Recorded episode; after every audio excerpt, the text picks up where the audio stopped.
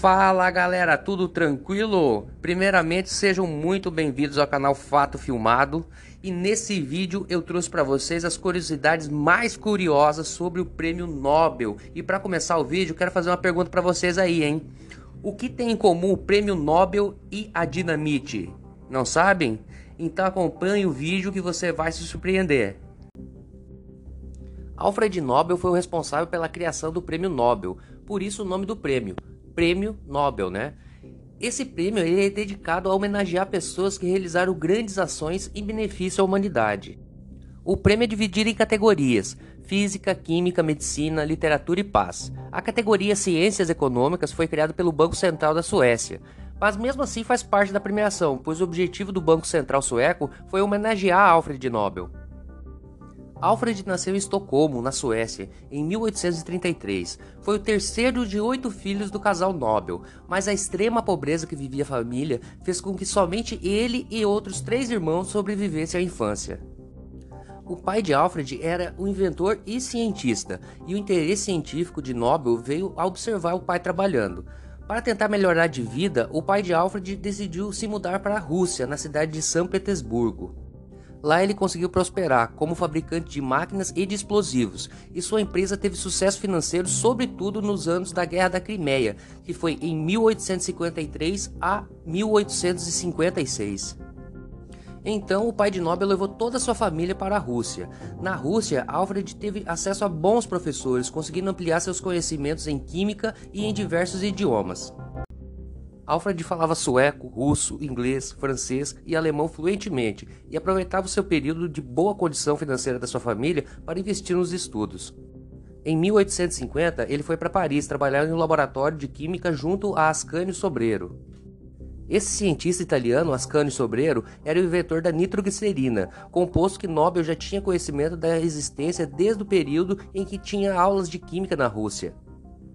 A nitroglicerina é uma substância altamente explosiva e pode causar acidentes graves em resposta à mudança repentina de temperatura e até de movimentos bruscos.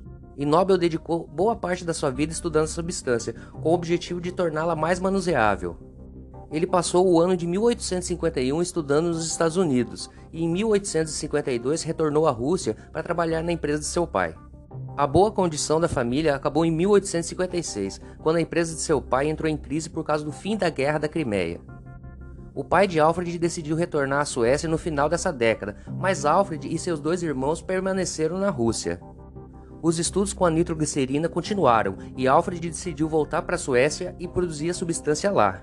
Em 1863, ele patenteou sua primeira invenção, um detonador. Em 1864, Alfred Nobel enfrentou um grande revés.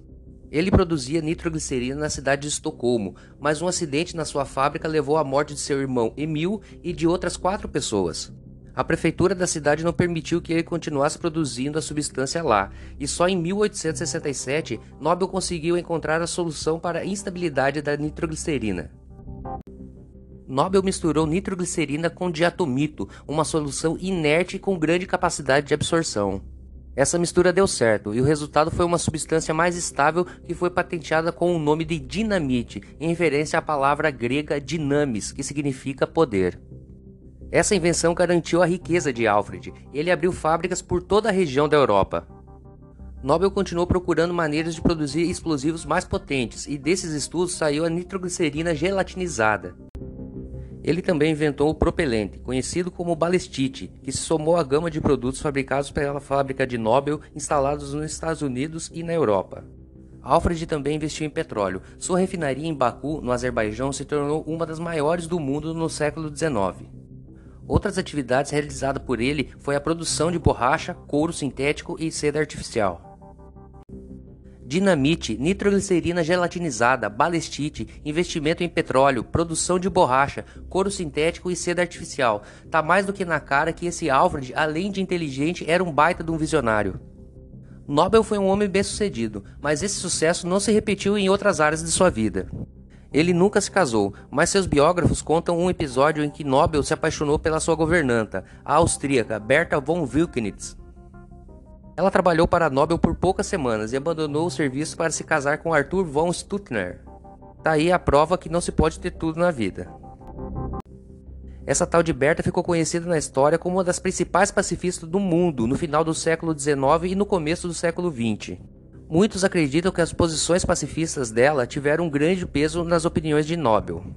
Os últimos anos de sua vida, Nobel viveu em San Remo, na Itália, local onde faleceu no dia 10 de dezembro de 1896, com 63 anos. Um ano antes de sua morte, Nobel refez todo o seu testamento, deixando instruções que marcaram a história. No final de sua vida, Nobel era dono de 355 patentes e tinha mais de 90 fábricas, sendo dono de uma enorme fortuna. Ele enriqueceu produzindo armamentos, mas decidiu deixar sua fortuna para criar uma instituição que promovesse a paz. Foi aí que surgiu o Prêmio Nobel. A ideia era usar o dinheiro para premiar pessoas que realizassem contribuições significativas para a humanidade. Os parentes de Nobel não gostaram da ideia de ver a fortuna ser usada com essa finalidade nem eu gostaria se fosse um dos parentes de Nobel. Só depois de quatro anos o prêmio Nobel começou de fato a acontecer. Um dos prêmios foi para a já mencionada Berta, ganhadora do Nobel da Paz em 1905.